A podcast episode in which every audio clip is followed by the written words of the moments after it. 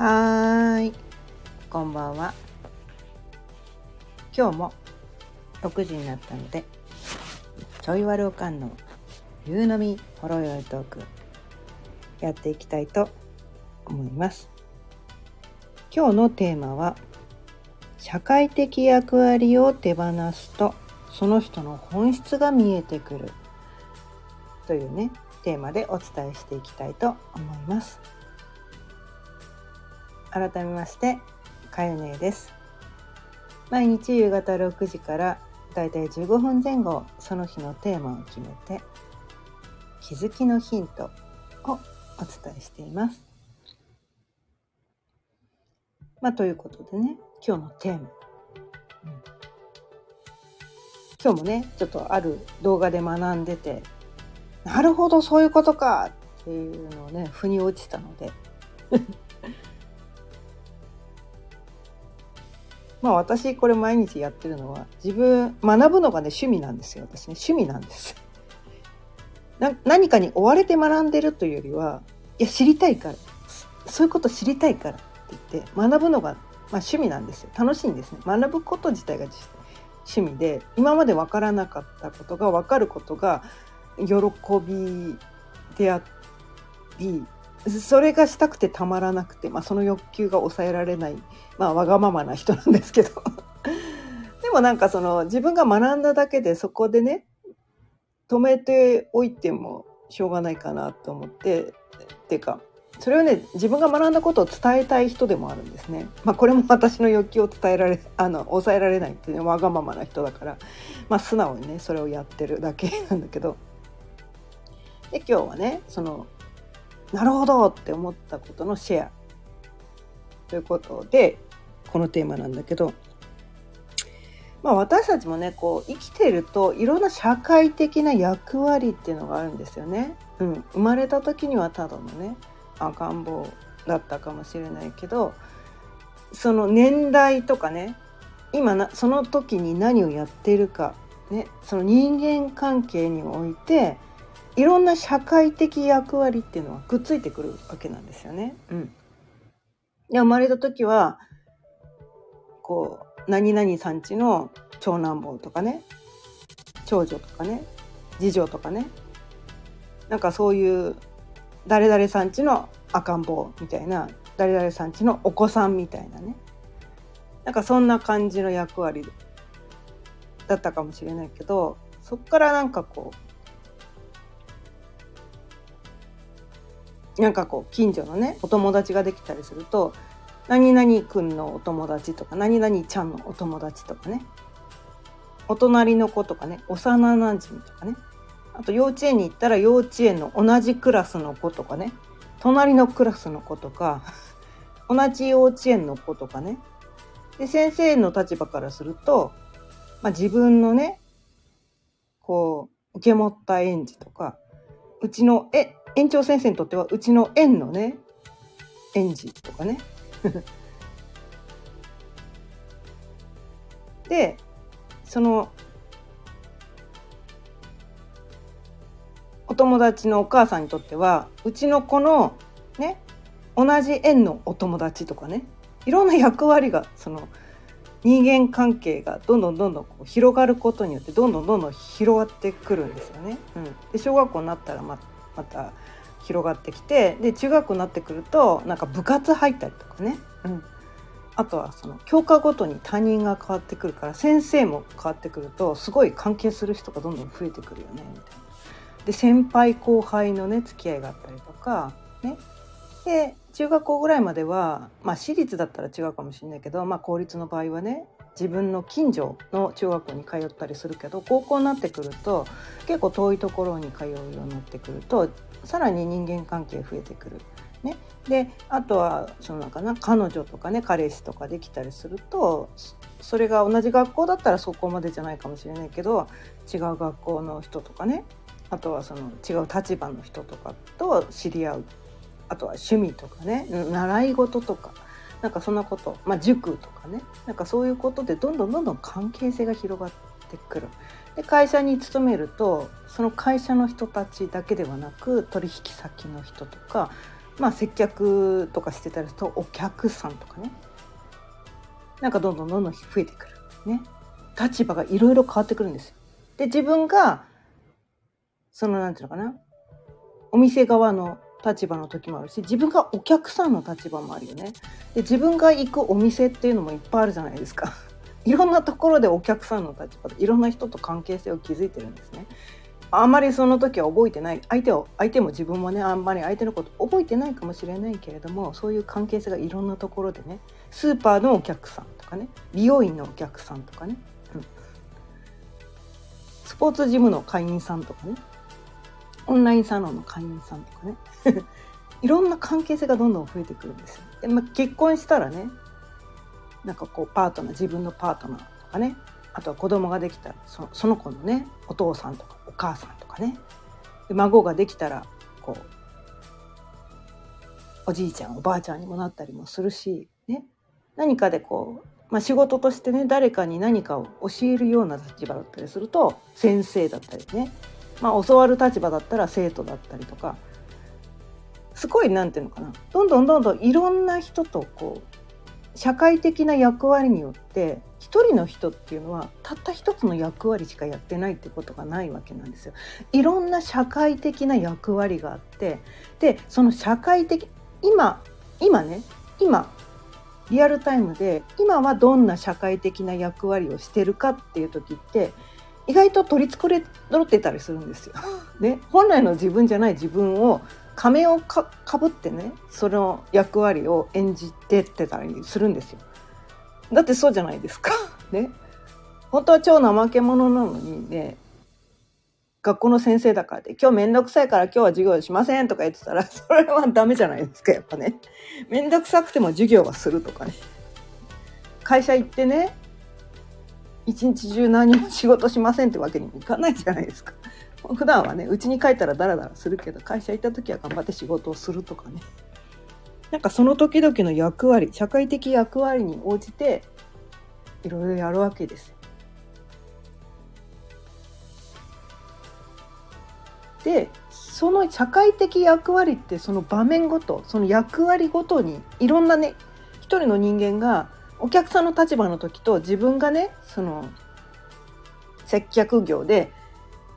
自分がそのお店側とかねそのなんか仕事を請け負う側でお客さんと接する時の態度って全く同じな人って意外あんまりないんじゃないかまあいる人もいるかもしれないけどね。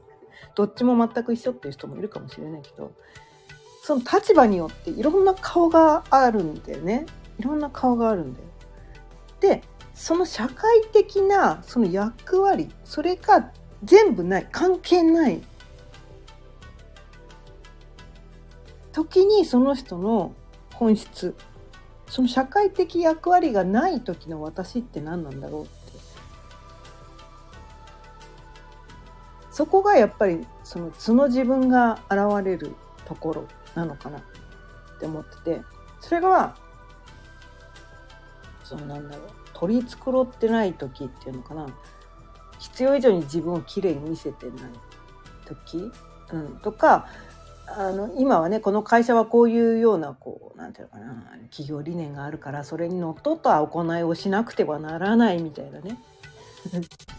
なんかそういうこととか学校の先生なんだからちょっとねえ威厳を持って生徒と接しなくてはいけない。尊敬されるような存在にならなくてはいけない。私は教える立場なんだから生徒に舐められてはいけないとかね。なんかそういうのもあるかもしれないし わかんないけどね。私先生になったことないから。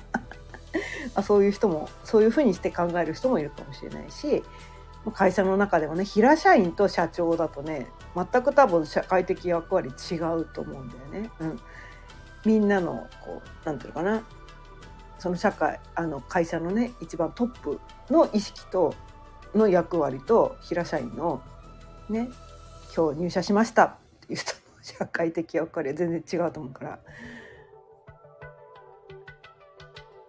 でも同じ人がやったりするわけなんだよね。入った時は新入社員だったかもしれないけどいつしかその人がね社長になるかもしれないし全く同じ人だけどその社会的役割が変わると平社員の頃と全然違うような顔を見せるみたいな。なんかこう人ってこの役割を与えられた時に初めてその役割の人になれるみたいな。それは多分なんかこうやあの経験がある人って結構いると思うんだけどリーダーとかって他の人がリーダーでそこに従ってる時は「はいはい」っておとなしく聞いてるだけだったけど経験積んで自分がリーダーになると「昨日まで人の意見を聞いてればいいだけ指示を聞いてて言われたことをやってればよかっただけなのに今日から私がリーダーっすか？マジっすか？ってなってそれやるのは初めは怖いんだけど怖いけどでもなんかもうなんて任命されてしまってまあ分かりましたもうしょうがないやりますってそれをなんかこう自分でそれをやると決めた時自分でそれをやると腹をくくった時に初めてそのリーダー意識っていうのが芽生えてくるんだよね。そうだからそのリーダーをやる前の自分とリーダーを始めた腹をくくった後の自分って全く違う人に違う仮面をかぶってその役をこなしてる自分がいてであ私こんなことできないと思ってたけどやってみたらできるじゃんみたいなね。できないと思ってたけどやってみたらできたじゃんみたいなね。この役割無理だと思ってたけどなんかできたじゃんみたいなね。その与えられて初めてその役割ができるみたいな。なんかそういう感じでこう、まあ、人生は広がっていったりとかできることが増えたりするんだけどでもその人の本質とは違うところがそこでやってるかもしんないんだよね。うん、でそれがナチュラルにできてて本質が出てる人もいるかもしれないけどいやもう本当は別にそんなリーダーをやるタイプじゃないけどなんか知らんけどやらされてるからしょうがない頑張って必死こいてやってますって言って無理無理やってる人も中にはいるかもしれないよね。うん、で無理してやってるとすごいなんかそのらしくないみたいなねなんか自分じゃない自分を無理して演じようとしてたりするとすごく不自然な感じになってきてそうすると周りの人ってなんかすごいその不自然さを感じてしまってなんかあの人って好きじゃないとかね。なんかそんな感じになってきたりとかして。多分その人の本質が生かされてないみたいなとこなんだよね。その無理してリーダーとはこうあるべき。母親とはこうあるべき。父親とはこうあるべき。会社の社長とはこうあるべきみたいなね。なんかそういう社会的役割っていうそこをね意識しすぎてしまうと、ね、学校の先生とはこうあるべきみたいな。ねなんかそういう役割を意識しすぎてしまうと本来の本質とは違う自分仮面をかぶってなんか本来の自分の良さが生かされない。まあ生かされてる人もいるかもしれないけど生かされなくてなんか違う自分を演じてすごい苦しい状態になってるみたいな。なんかそういう場合もあるのかなって思うんだけど。意外とその社会的役割って本当にそうなのっていうの一度疑ってみてもいいのかなみたいな。いや母親だけど。ね、母親だけど世間一般では母親とはこうあるべきっていうね社会的役割があるって言われてるかもしれないけど一回それ手放してみるともいいんじゃないですかみたいな。手放してみてもいいんじゃないですか、うん、あなたなりのあなたあなたとして生きてだってなんていうのかな母親なのは変わらないわけなんですよ。世間一般の母親とはこうあるべきをやらなかったからといって母親じゃなくなるわけじゃないんですよね。誰かの子供じゃなくなるわけでもないし、ね、先生という仕事まあそれでその職業をクビになることはひょっとしたらあるかもしれないけれどももうその人なりのその本質を生かした先生像っていうのがあってもいいと思うんですね。先生とはこうあるべきとかねなんかそこを無視しろっていうのともまた違うんだけど一回手放してもいいんじゃないのみたいな。うん、べき、ねば、ねば、べき。ね。先生とはこうあるべき。社会、社会的にね、先生とはこうある。こう、こういう存在が先生である。みたいなね。そういう社会的役割を手放して見ることで、なんかこう、見えてくる自分なりのそのその像像いきな生き様ってやつなのかな？うん。そそっちでもいいんじゃないの？みたいな。